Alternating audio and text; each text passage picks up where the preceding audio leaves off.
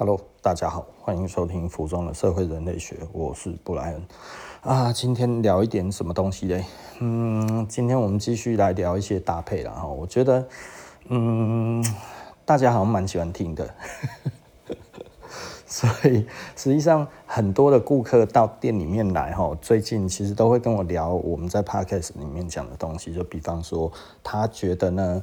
呃，他的确不应该要再买重复的东西，他应该要买他其实觉得好看，但是却从来没有买过的东西。最近很多的客人不约而同都有跟我聊到这件事情，我觉得这就代表大家在进步了。真的讲好像讲的我很伟大一样，没有啦，开玩笑的。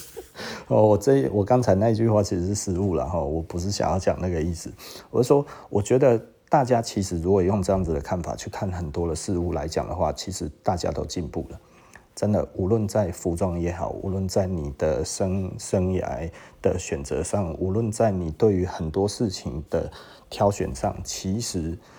呃，我我我其实觉得一个东西讲得很有很有趣，但是却很有呃该怎么说，很有哲理。就是呢，呃，人可以没有原则，但是不能没有选择。选择比原则更重要。大家仔细的稍微想一下哈，选择比原则更重要，为什么？的选择还有原则。很多人守着原则，结果他错失了很多机会。但是很多人把选择先摊开来看，他的原则就是先看完所有的选择之后，评估过再选一个最好的。这一种原则才值得我们去去思考，就是说比较好的原则。我好像讲的有点，其实我我没有打算要讲这个东西啊，但是不知道怎么讲，讲到这里来，大家。见谅，虽然这个本来就是我的哲学哦，我的人生的哲学就是我一定要把所有的选择通通都摊开了之后，然后全部反复测验过之后，我才决定要选哪一个。这反而是我真正的原则，而不是我今天告诉我一个说哦，我只穿黑白，对不对？我的原则就是只穿黑白，我我的原则就是只买实用。不好意思，你怎么买都是一样的啊。其实你买一次不跟买一百次是一样的，那你干嘛还买？对不对？哈，原则不是这样子的原则。原则其实不是要让你简化，而是在于很繁复的问题来的时候，你怎么抽丝剥茧。对不对？这个其实才是真正的原则。所以呢，在你还没有真的一个非常深层的、很有你的逻辑的原则之前，不要相信原则，因为那只会让你错过。你这个时候要重视你的选择。当你后面你开始发现，哎呀，我的选择很多，但是我为什么变得这么难去选择的时候，那这个时候，你再来出来一个有原则性的对于选择的筛选的机制，而不是你一开始听到人家讲什么，然后你说哦好，OK，我这个都不看，对不对？这个是错的啦，吼，这是错的。哦，我我我必须要跟大家讲哈，就是就是，呃，最近哈有那个新闻，我觉得很很很古怪的。就是什么办流水席哈就不结婚的那个那个女生，我觉得那个有一点，嗯，我觉得有一点像假新闻哎。其实我不知道那个到底是不是真的还是假的了哈，但是我感觉它是假的，因为有这么蠢的人嘛。他如果今天要代表他是很拜金的，哎，拜金女难道她这么只看表面吗？对不对？拜金的人想要嫁入豪门的人，只看表面，表面照顾得很好，他就可以把他骗进去。你也太小看拜金女了吧？对不对？会有没有人一个说哦，我是很拜金的，因为他要把他塑造成一个很拜金的人嘛。吼，说哦，还要跟父母还要照顾什么之后，然后就算有房子，哎，在土城我都不介意，所以呢，我都被分手。这个前男友说，我嗯，哎，这个很像是编故事的啦，就是他把一些东西该要补齐的，就一直补，一直补，一直补，你知道吗？一个人哦，看 看他是不是在说谎，很重要的一点就是，你当提出一个质疑，当有一个。有一个破口的时候，然后你质疑那一个破口，结果他马上就又讲出另外一套逻辑出来，然后跟前面的是完全连在一起，符合这个的的情境的设定，跟这些所有的东西听起来非常合理的，这个一般都是假的啊。因为很多东西都是有不一样的原则啊，对不对？有不一样的选择啊。对不对？怎么可能？你用同一种标准，在于一个复杂的链上，然后它完全是一致的。但是呢，要让你相信，就要让他觉得啊，让身边的人觉得这个人就是极其有原则，所以他才会如此的做这一般的决定。但是你要知道，你在形容的是一个非常感性的人，所以他的原则其实是非常变化多端的。那他为什么也会有一致性？所以这一致性唯一兜起来，就是这个人在说谎啊。我不知道这样子讲，大家会不会觉得有一点、有一点、有一点头痛？吼，就是那个拜金女，那个、那个、那个什么流水席，那个，我我我不知道为什么，可能我不小心看了之后，然后他那个新闻是一直出来，哦，我都不想看，我连点都懒得点，然后然后一直出来，一直出来，一直出来，说什么要结婚，后来又不结或者怎样之类，我想说，妈，没有一张图是讲真的。你跟我笑，甚至还出了一个什么辅大什么人，什么什么谁谁谁，我想这个该不会也是编的吧？因为照这样子就很好肉收了，就还是收不出来，那这也太 low 了。所以我我觉得这件事情很有趣啦，我觉得应该说这件事情真的 真的就，就是就是。我我对于它的真假没有很大的看法，你知道吗？吼，但是呢，它对于我来讲的话，在于我的逻辑的选择上，我就会把它认定为是假的。那所以呢，我就不会太想要去深究。不想要深究的原因，不是因为我对它有定见，而 是他对我没帮助。所以我会给他一个草草的结论，我后面也不想要再去，也不想要再去深究这些有的没有的，我只看那些标题还有 那个时间序在那边兜来兜去，一下子什么前男友说什么，诶，不然就不结或者什么这些，我光看那些我就自己就兜出一个剧情出来了，所以我 就会觉得这个很不重要，完全不想听。那为什么？就因为你，你其实你已经觉得它意义不大了。你今天不是觉得它意义很大，你今天就是觉得它没有意义，所以你根本就不想要再去了解这个东西嘛，对不对？哦，也就是说，我今天在于我整个这些接收到的讯息，我直接把它变成 garbage，对不对？然后。还有另外一个东西，我也觉得很好笑。那个我其实有点看了都不太想看，可是跟我们服装有一点关系。他说：“哈，哦，柜姐哈，只要看到那种会看价标的人，连鸟都不想鸟他。”哎，我从事服装业哈二十余年，无论我哈有没有买东西，还是怎么样，或者是接待顾客，或者是如何。我几乎没有看过不看价标就要买东西的人，有没有？其实有，熟客会，对不对？他大概知道 range 在哪里，但他还是多少会问一下。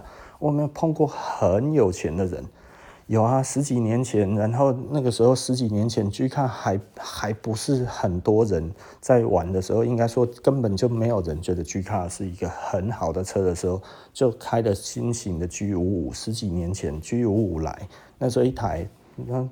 好几百万吧，五六百万左右。那一个大哥这样子进来，然后呢，他就要买什么？要买什么？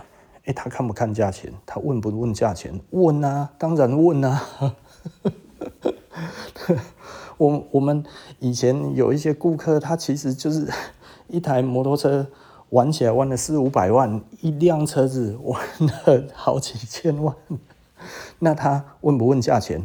问啊，他为什么不问？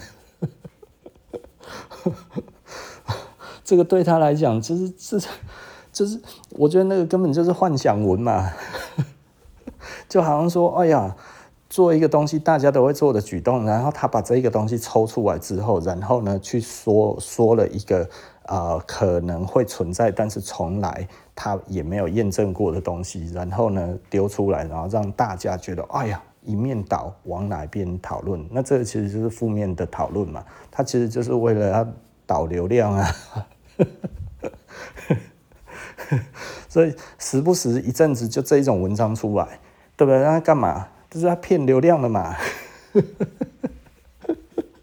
然后有用就继续骗呢、啊，再继续在那边再再装一装，装一装，把这个东西越弄越多嘛，吼。那所以我觉得那真的是一个很无聊的一个东西，就是就是，你知道定价实际上对一个品牌而言，对我们而言，其实是一种艺术诶。你不能定太高，你也不能定太低，对不对？你不能定的让人家。感受到说这个东西哇好贵，你也不能让人家感受到这个东西哇好便宜，对不对？我如果是 Uniqlo，就是要让你觉得很便宜嘛，吼哦，明星穿加持过几年啊，虾米三九九哦，碎啦，嘿啊，如果是创造这样子的需求，那当然 OK 嘛，吼，对不对？因为就是平价的嘛。快时尚嘛，平价哦，就是让你买了通通都不会痛啊！一买再买再买再继续买，买很多这样子啊，对不对？他想要创造的是你更多的消费嘛。那对我们来讲，我们不是啊，我们是慢时尚啊，我们 slow fashion 呢，对不？啊，slow fashion 是干嘛？就我们希望你慢慢穿，好好的品味，慢慢的感受。那所以我们每一个东西都会相对的做得更好一点，然后做得更细腻一点。今天那个什么哈，那个。那个小厨神来，他就说：“哎，我们很多的东西其实都是偏便宜在卖，哎，但是呢，就是这样子。嗯，这这这也是真的，因为我们就是一件一件剪啊。小厨神之前其实他也做过衣服，你知道，他来我们这边工作之前，他也做过衣服，然后他现在还是很喜欢衣服，他是还是很爱买衣服，他还是到处都爱买衣服，不止我们的，他有在买。”他他当然他已经离职了嘛，吼，那他现在有其他的工作，那也结婚生小孩，然后这样子之后，哎、但是他还是一样啊，他就是就是他他喜欢的东西，他就是会买，他就去欣赏他的这些的做工，他就会去思考这个东西要怎么弄。他也算是很专业的服装人，那他还跑去英国学鞋子，这人吼头壳嘛小小，你知道吗？跟我一样爬带爬带的哈，穿鞋子不好吗？去学什么鞋子？你知道那个学完哈，你看那个手哈都长很多茧，好啊，你知道拉那个线哦，你在拉那个你你在做那个 glue 的，就是你在做那个那个沿条哇，你在拉那个线的时候，哎，那个真的很痛哎，那个真的很痛，你的手真的很痛。然后拉到每一根手指头，十指起水泡了，换中指拉，中指拉完之后换无名指拉，无名指没力，你知道吗？然后还这样子用那个中指再把它夹着，然后那个那个食指还有那个那个那个那个大拇指再把它压着，这样子慢慢拉，慢慢拉，慢慢拉，越拉越痛啊！然后后面都长茧。老婆摸到都觉得啊，哪家丑，手怎么这么粗，对不对？欸，你去学这一些东西的时候，其实老实说，你就是会变这样子啊，你手就是会长茧啊，然后手上都是胶水啊，都硬硬的啊，皮通通都是硬的，对啊，你怎么办？对不对？你你你，我们就是想知道嘛，我们就是想体验嘛，我们就是学觉得这样子才帅嘛，对不对？啊，那啊，应该的喜好啊，对不对吼？所以你这么喜欢衣服，然后你会过来欣赏这些衣服。所以他说啊，我们的衣服真的，老实说，因为他他以前在当员工的时候，也跟我一起去跑工厂嘛，因为他那个时候当我的助理。那所以我们去那一边，我们都知道我们师傅是怎么样在做，怎么样在剪，一件一件这样子慢慢剪。其实真的，老实说啦，是做起来就一次只有十来件嘛。所以他基本上就是全部都全手剪，那所以这个东西来对对师傅来讲的话，其实就是就是很慢，我们工钱就是很高。那你跟外面那一种的一般的大量生产的，其实老实说，真的是不一样，因为整体的那个时间就是不一样。呃，那时间不一样，对这个东西制工的要求也不一样，所以他就是说我们的其实很便宜，但是呢，多数顾客不是不是专业的啊，对不对？那卖的很贵的东西，他其实你说他除了这样子以外，他还砸了大的广告，所以他卖的比我们还贵啊。那所以他就会讲说，像我们这样子其实就是很尴尬，因为真的看得懂的人真的很少，就真的一万个人里面看有没有一个，可能几乎都没有。五千个好了，五千个，五千个里面有没有一个？可能没有哎、欸，对啊，所以所以这个东西来讲的话，它其实是一个很能够完全欣赏这样子的人，其实其实是非常非常的少。那就像小厨神，他其实他就会觉得这这些东西都很值得买，但是他就会觉得，可是可是。给人的感觉还是贵呀，对不对？哦，那所以对我们来讲，其实这个东西就很尴尬嘛。哦，那那那，但是你怎么办？对我们来讲的话，你看，我会为了去做东西，然后要去学这个东西，要知道这一个东西，我们要知道个中之痛啊，对不对？手怎样拉到起水泡，怎么样怎么样？哎，然后我们不是徒手拉那个拉那个那个。那个麻线哦，我们那个麻线其实是很粗的麻线，因为我们还要做线哈，所以是用呃六条麻线，然后搓成一个比较粗的。那你在搓那个线的时候，其实你的手掌这些都已经会起水泡了。哦，因为它要用一些那个松香什么那些呃呃焦油什么这些，然后把它和在一起，然后这样子在那边弄，我都用纯天然古法去做哈。哎、欸，那个其实真的很该怎么讲，真的很痛然后，而且你还要戴皮手套。其实我们已经戴皮手套了，而且其实是植鞣皮的皮手套哦，它不是一般的，但是还你还是起水泡了。你要知道，那个其实真的很痛。那我们就是有这个热情去学，然后知道这个东西怎么弄，我们才知道这个价值在哪里，我们才能跟顾客讲嘛。吼，第一个我们是喜欢，第二个我们其实体验。然后这样子，我们跟顾客讲才有说服力。但是我不是为了跟顾客讲啊，才去学这个。我就是觉得能知道，我就想知道，因为我们就是喜欢嘛。欸，我们一开始不是在讲原则跟选择嘛？来讲个加来。所以对我来讲的话，我我真的觉得哈。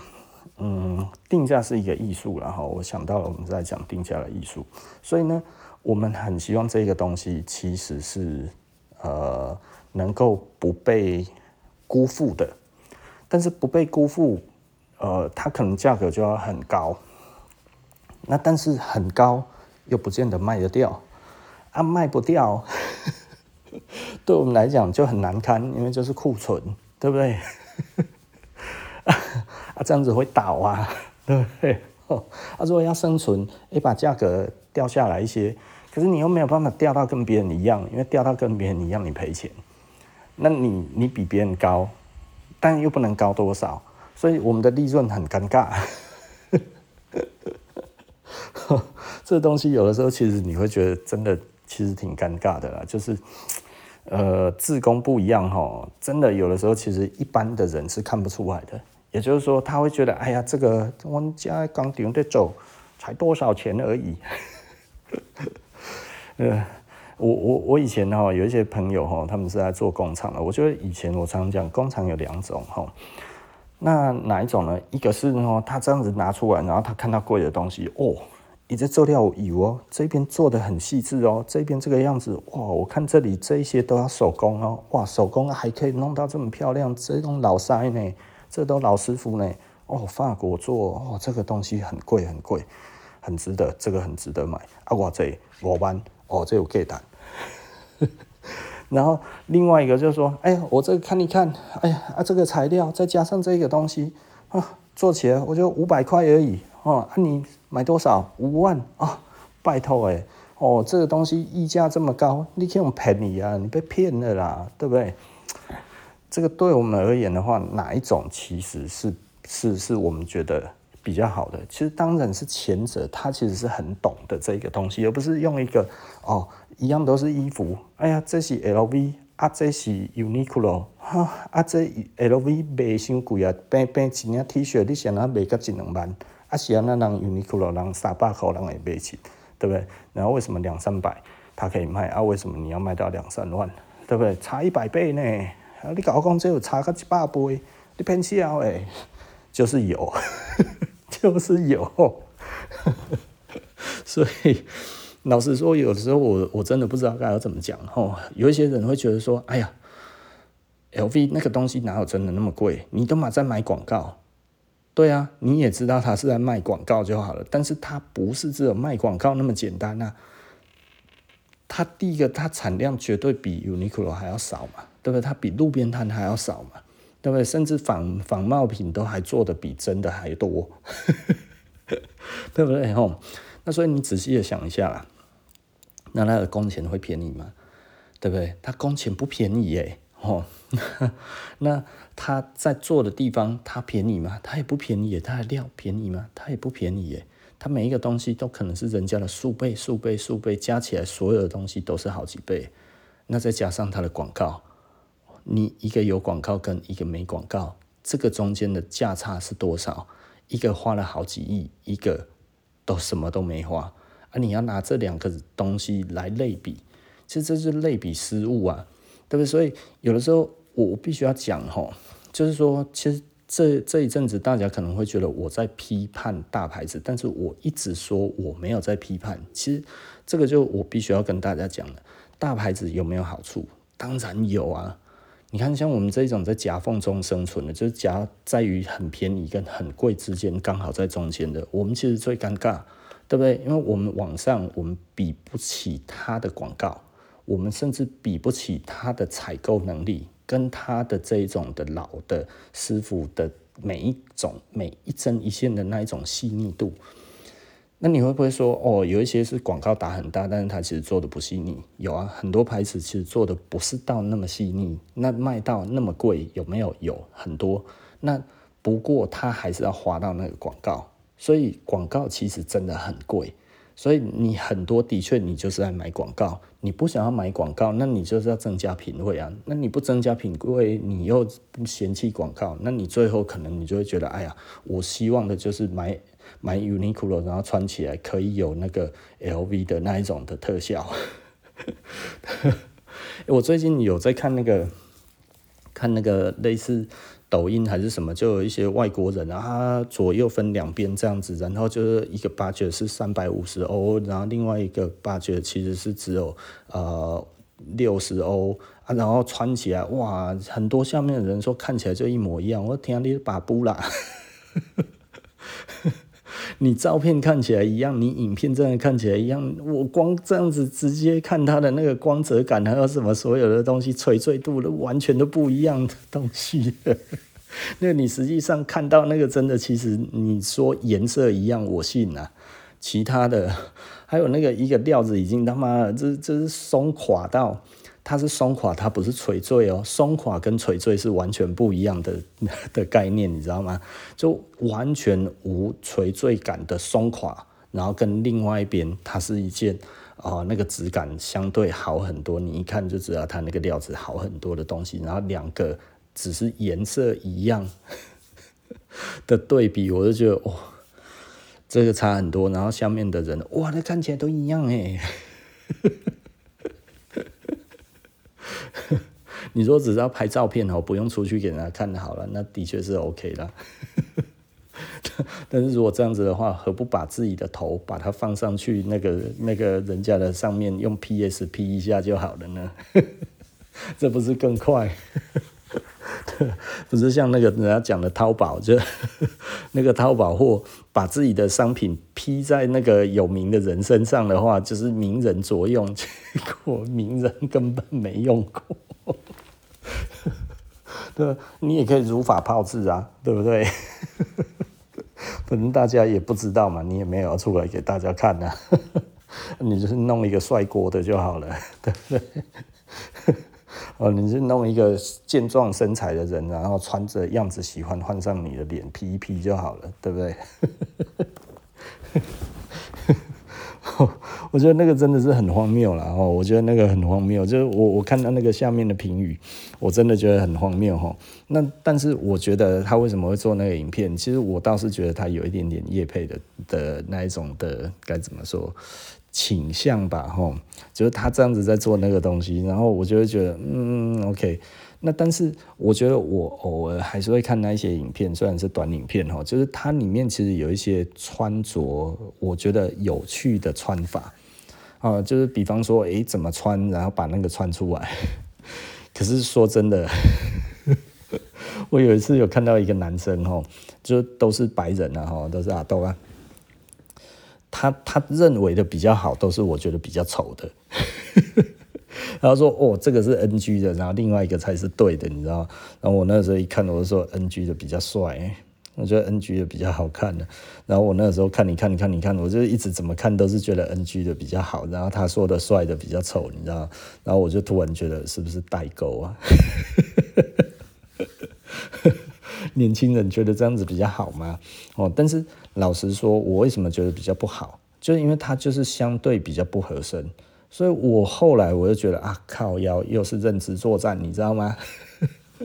就是那个东西就是偏大，然后偏宽，偏不合身，然后它又没有一些巧妙的方式让你说要怎么穿会让它穿得更好。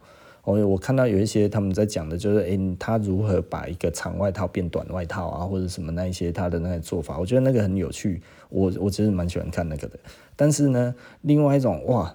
一个是比较合身的，明明就是比较帅，那另外一边都是类似的衣服，但是就是穿的松垮这样子，然后说那样子那一个是比较好的，嗯，合身，我觉得，我觉得我从以前到现在哦，很多人都会觉得流行其实一直在改变，但是我必须要讲，从以前到现在。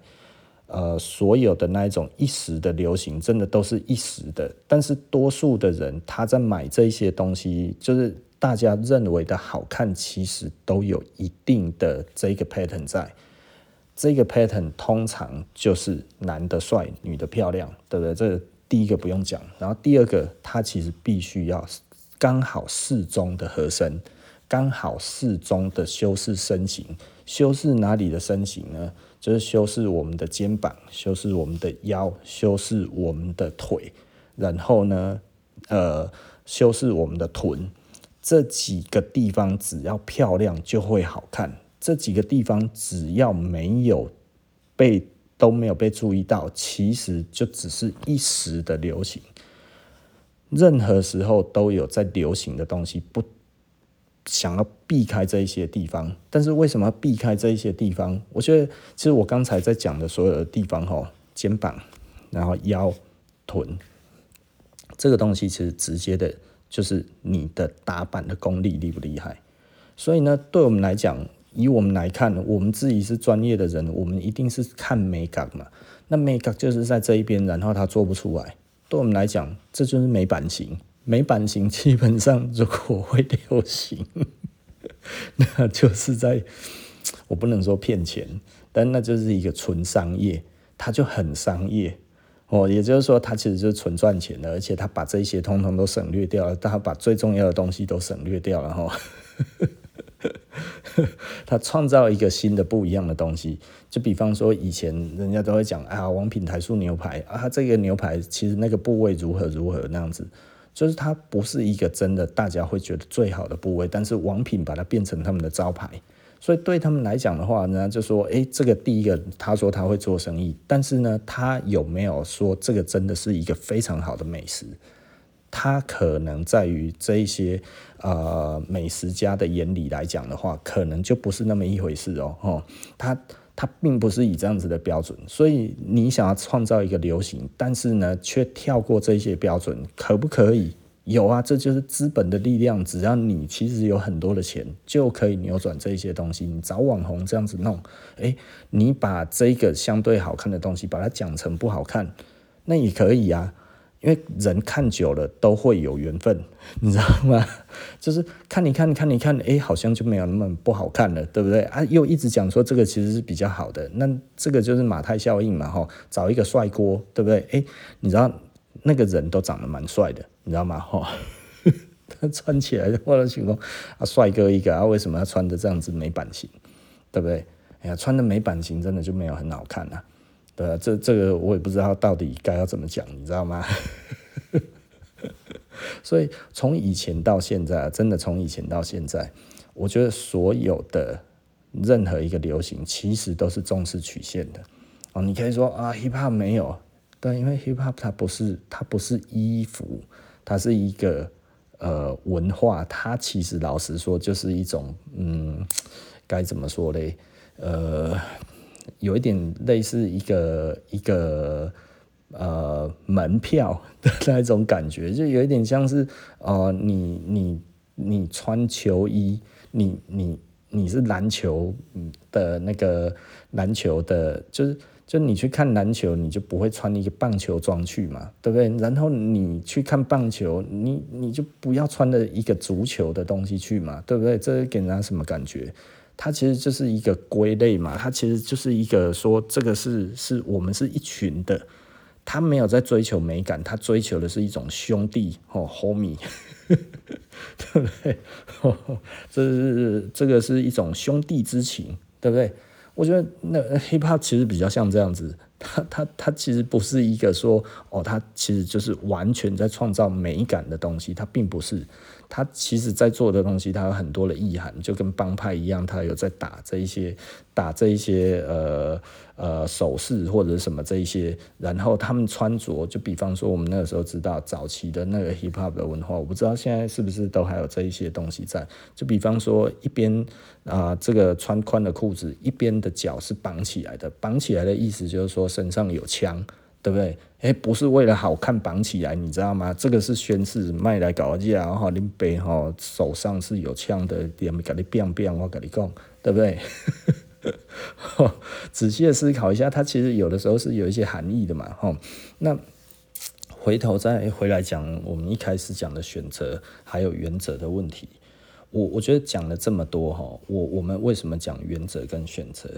其实真的，我们要先扩大自己的选择，之后再出来的原则才是漂亮的原则，而不是我今天什么都还不懂哦，人家跟我讲说要怎么做才对，对不对啊？这个时候你就照这样子做，那那那那那你真的就不会是一个专家。就比方说好了，呃，我爸我爸去年过世，然后。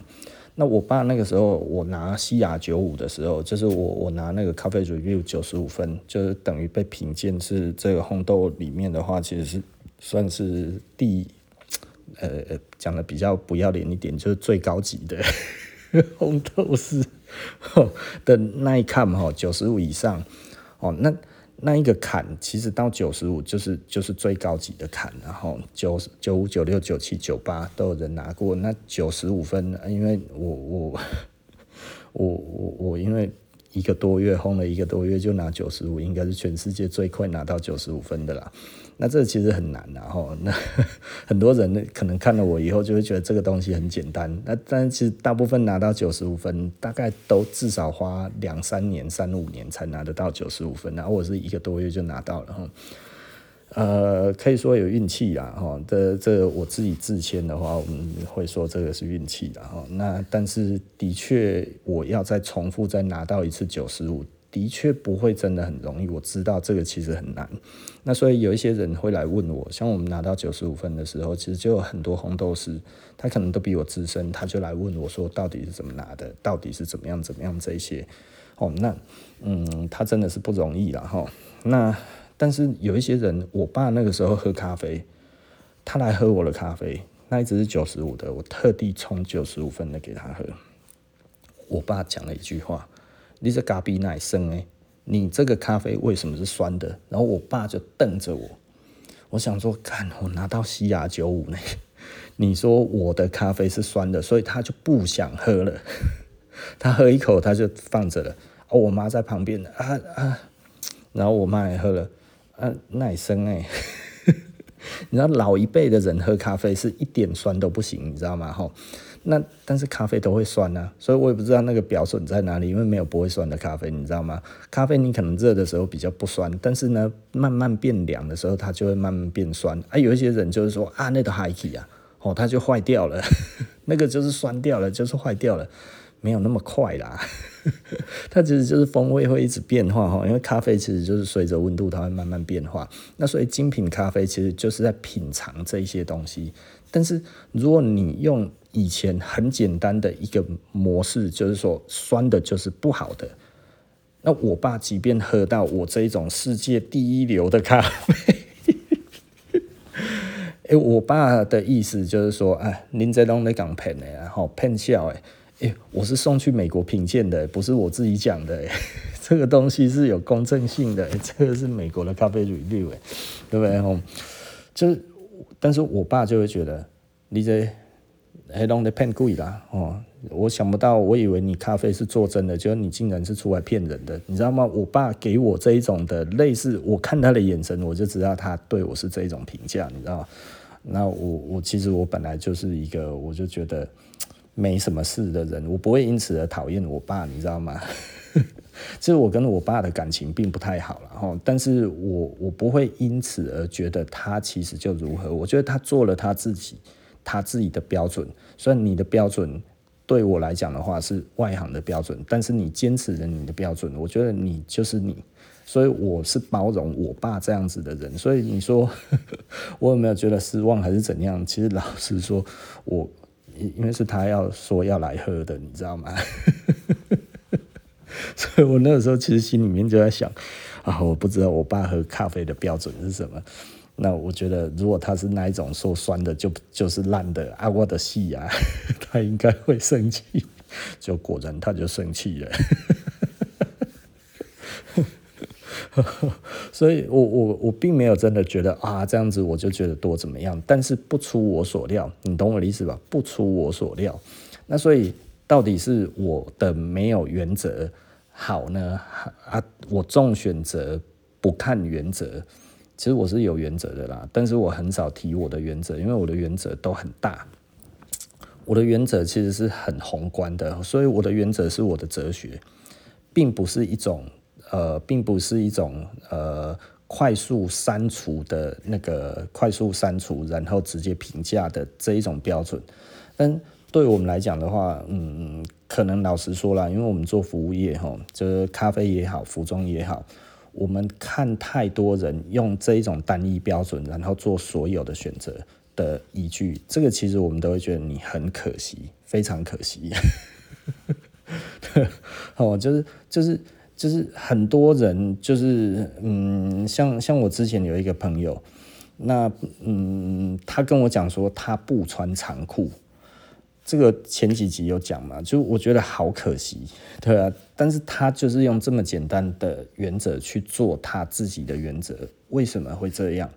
但这这个其实老实说，我觉得这个其实是我我觉得这个太过了，但是我会不会觉得这样子他不对？你懂我的意思吧？我我觉得我尊重啊，对，我尊重他这一个人，但是我会不会觉得他在这一个选择上面是明智的？不会，但是我尊重。但是他如果以后跟我讲说，诶，他觉得哪一种裤子好，我就会觉得，嗯，你的说法我 保留。也就是说，简单的来讲，我不太听这一个人。比方说，我爸如果说从此之后，他说，来，我给你介绍这个咖啡豆以后里面。我可能我连我连去都不会想去，因为我觉得那是浪费时间对我而言。那为什么？因为我知道我爸的选择比我少，我爸的这一个原则涵盖的比我所涵盖的还要狭窄，那我就不会去听他的。所以对我来讲的话，也就是说，我虽然包容，但是包容不是不是就是你知道，包容是包容他的偏见。但是不是要去顺从他的偏见呐、啊？但他如果很用力的推荐，那我可能就会去。但是呢，他如果不是用力的推荐，那我就可能都不会去。哦，他如果一天到晚啊六 K 不六 K 不，你有没有去？你有没有去？啊，好吧，去一次做个交代好了。就会变这样嘛，哦啊，不然为什么我又不能瞬间说啊，你又不是我爸，对不对？所以这个也没有什么好讲的。我觉得就是每一个人做不一样的选择嘛，吼，对不对？那乍听之下这个样子，那我的原则在哪里？我的原则就是我还是我尽量维持跟我爸之间的互动嘛。对不对？虽虽然老实说，我跟他其实并不没有什么真的很好的感情，但是我没有要忤逆他的意思啊，我也没有要不礼貌的意思，我也没有要去气他嘛，对不对？如果他会生气，那我就做；他如果不会生气，那我就还好，对不对？即便他有在讲，那我如果要希望他开心一点，那我就去了之后，即便我觉得不好，我回来都说嗯，蛮好的，对不对？他开心，我开心嘛。对不对？这这其实就是你的选择啊！这这这个这，但是这个选择的原则在哪里？就是以不撕破脸为前提嘛，对不对？吼，所以你看我爸那样子啊，我看了，我为什么一点都不难过？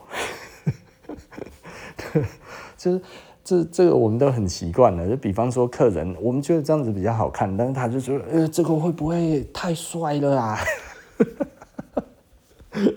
哎、不要怀疑哦，我们客人真的有这样子哦，他穿了之后，哇，这这真的很好看呢，哇，这样子会我穿会不会太帅？然后最后他不买，他自己觉得很好看，但是他觉得帅过头了，我的人生不需要这么帅。有没有这样子的人？有，而且很常遇到，因为我们让他做了一个选择，是他没有经历过的选择。我认为他其实在经历的，并不是说他希望不帅的自己，而是这个东西打破了他自己给别人的印象。我今天这么帅出去面对其他的人的时候，我好怕他会跟我讲不知道什么事情，我不知道我如何去面对这件事。算了，我还是不要买好了。我认为有可能是这样子的情况嘛，吼。那所以对我们来讲，有的时候就是 做到这样的客人，客人哇，这个其实看起来真的不错诶，可是真的好吗？我穿这样子真的好吗？别人会怎么看我？所以有的时候，如果遇到这样子的顾客给我们这种的这种的那个说法的时候，其实我们就是就是只能鼓励嘛。真的，你这样子穿出去，我觉得其实是不错。那在面对什么人的时候，哎、其实就怎么样？如果人家对你有比较偏负面的的评语的时候，也许不是真负面，也许他其实是不好意思直接开口夸奖你。哦，那我们就用这样子的说法，让顾客看愿不愿意接受。那 即便是这样子。很多顾客都不一定真的会马上接受了，这这也是真的哈。我觉得这个很有趣，因为很多时候很多人对于自己的这个人设，他就会觉得，哎，我其实就是一个这样子的人，所以你突然今天把我变帅哥啊，我也觉得蛮帅的，但是好吗？我我最记得的是前几年有一个客人。然后他就来订路易斯，然后订了之后呢，后来路易斯来了，然后他穿，他说：“哇，这个合身怎么这么好看？”他真的这样子讲出来，怎么这么好看？我没有这么帅过诶，他真的这么讲哦，我没有这么帅过。我那时候想说，那你应该很开心吧？就他说：“哦，这样子，我我我不知道我穿出去，人家会怎么看我？”我说：“就是个帅哥啊。”他说：“哦。”然后他开始烦恼了，你知道吗？他烦恼他太帅了。这件事情很有趣哦。然后后来他穿了那个那个外套之后，这样子，然后后来他我就说，你要不要直接穿着？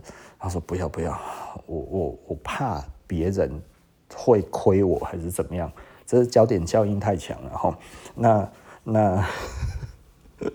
我说真的不用担心啊，你穿的帅就是尽量穿出去，大家渐渐的会对你改观。我觉得这个东西其实是很影响人际关系的嘛，是往正面的发展，然后我觉得绝对不是往负面的发展。那如果有人其实是用负面的去看你这件事情，那只有嫉妒而已啦，那都是嫉妒啦哈。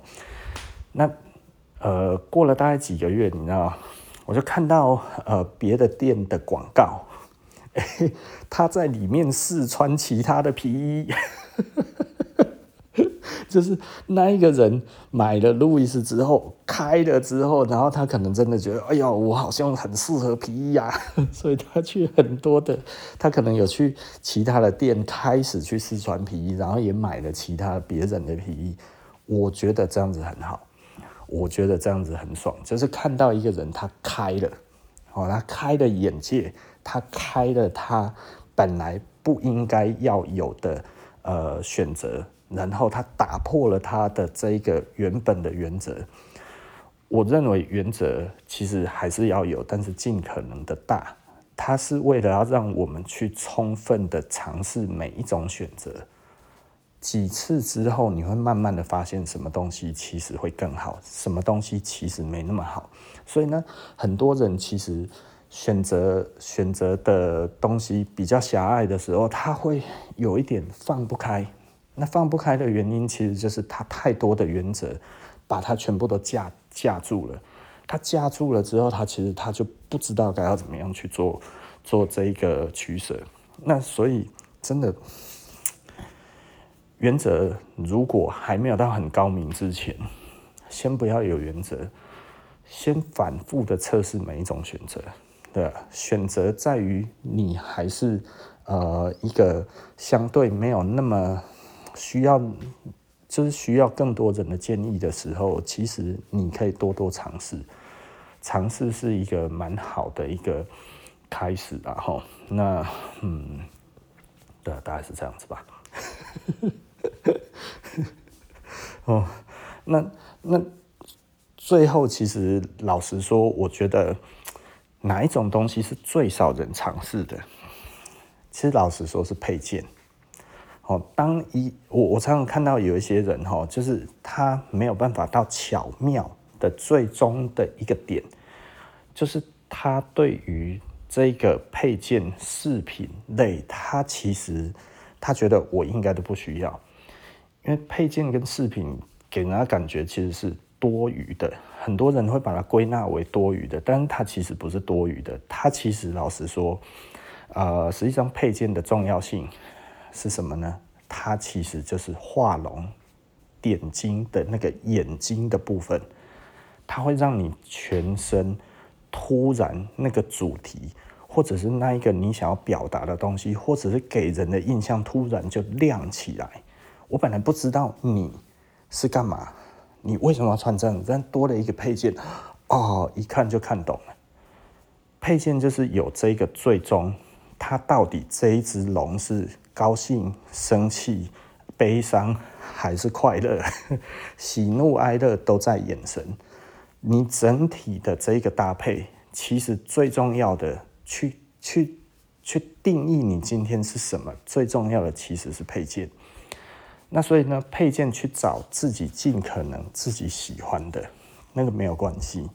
那它可以更自我。更自由的去思考你想要的一些，嗯，不要怎么讲，比方说你想要表达的东西，就比方说，呃，我我们我们其实，在我们的视频上面，我们大家都会去想说，这个东西它背后的含义是什么？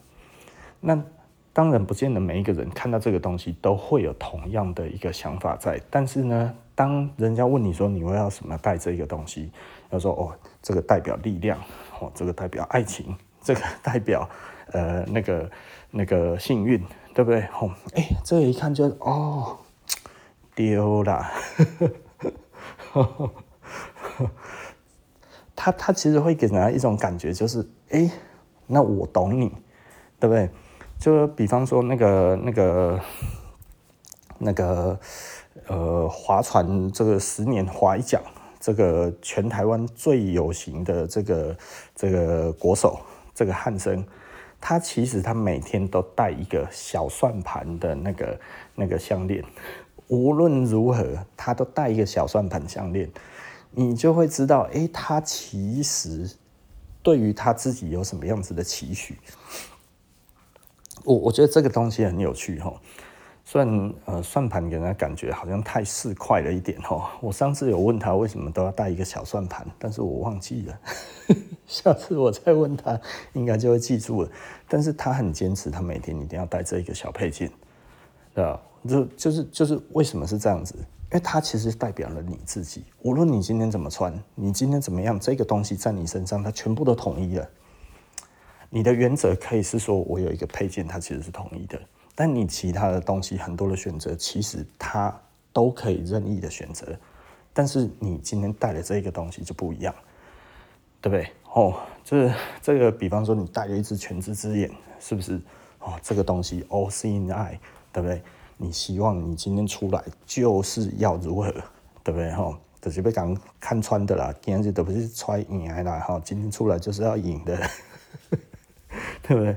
哦，闪电界带在尾界，我就是要来电爆小人的，对不对？你们这些小人，隆中。皮卡丘十万伏特要给你电哦，金闪闪，十万伏特要把你们电到哈，那个这个这个电爆你们。哦，我我们其实有的时候喜欢一些诙谐的隐喻，或者一些呃真实的这个代表性。其实为什么要做这些东西？其实。我觉得配件它最重要的就是在这里啊，这一只戒指啊，这只手环啊，这个项链啊，它代表的是什么样子不一样的东西？我们如果都知道，我们如果都有一些感受，这个配件就可以在我们身上让其他的人发挥出我们自己的这个嗯，identify，就是这种。呃，身不能说身份，它其实就是一种对于我们自自己给人家的感受上面，无论透过你去形容说，哎、这个东西是如何也好，哈，它可能有点像是，呃，有一些人是用刺青嘛，哈，那我自己是没有刺青啊，我也不想刺青，那主要是我自己觉得，呃，我我我对刺青其实是，嗯。没有抗拒，但是我也还没有想过。那甚至我也不觉得我会有的原因是，我好像觉得这一块那里就一直这样子，那一块在那一边对我而言，我没有真的觉得呃是一件自在的事情。对，就是我的感觉是不自在。也就是说，我今天想要换一个含义的时候换不了。那这样子对我来讲，这个选择就会有一点障碍。也就是说，呃，很多东西我想要找一个可以完全代表我的，并且在某一些位置上，我觉得，嗯嗯，这个可能我还没有找到这个东西，我也还没有认为有某一个东西其实是呃符合我在任何时候都可以有的。那。呃，最早当然，刺青这一种东西，它其实是一种呃强化社会之间的凝聚力的东西嘛，吼。那但是呢，现在变成表现自我的东西的时候，就是如果我以前其实就是啊，我我其实就是某某某个某个地方的岛民，然后这里有这个文化，有纹身的文化，我其实就是这一个族群，所以我就必须要有，那我一定会用啊。对不对？因为这就是一个身份上面的认同的问题嘛。但是如果今天是完全，就是说我要什么东西代表我自己，然后我我我希望也有一个东西可以代表我自己，但是我想不到，所以我就没有办法有。啊，有一些人当然他就已经都有想到了，所以他就有。但我我没有，是因为来自这里，而不是我完全都不想。其实我曾经有想要刺青过了，呃。该怎么想怎么怪，就怎么想怎么怪哈，所以最终都没有。然后我觉得这个这个是一个比较那个的，然后所以有一些人说，哎，把自己喜欢的东西刺在自己身上的，那我觉得这这当然这其实很常见的。那我觉得你对这个跟东西的感情其实很足，当然这样子做，我我们一点都不觉得怎么样，甚至我们会觉得这样子很好。那我自己就没有这样子的想法，呃，你知道，我很久很久以前哈，我记得我高中的时候，哇，讲了五十几分钟，这下加啦啦。我高中的时候，嗯，这个要讲嘛。那，我我高中的时候曾经我那个时候有一个还蛮有好感的女生，那我呃有跟她讲过一件事情，那就是我那个时候决定就是哦六高八九哎哦你很难追，我不想追了，然后我就问她说哎、某某某，然后说干嘛？我说是不是所有的人都可以被取代？然后在情感上是不是所有的人都可以被取代？他说对啊，我说嗯，我也是这么想。然后他这样子讲了之后，我就安心了。然后我就不喜欢他了，不是真的不喜欢，而是你就会觉得 OK，那可以画个句点了。所以对我来讲的话，没有一个东西是 forever 的，你知道吗？哦，没有一个是 never forever 的哦，所以它其实都可能在某一个时机点上面可以找到一个替代的东西的时候。你就会觉得有点尴尬，所以对我来说的话，我就会觉得，哎，与其是这样，那不如就都是空白的。那他，我会愿意花呃更多的精神去挑选更多代表自己的的东西放在自己身上，而不是去做一个很固定的东西。我觉得这当然也是饰品给我们其实最好的一种的。嗯，模式吧，哦，使用的模式吧，啊，好了，今天都已经这样子，不小心就讲了一个快要一个钟头了哈，最后还讲到饰品，嗯，我我不是有意要置入的，你知道吗？但是我刚才是为什么会讲到这个东西？好像又有一点，哎，我有一点忘记了。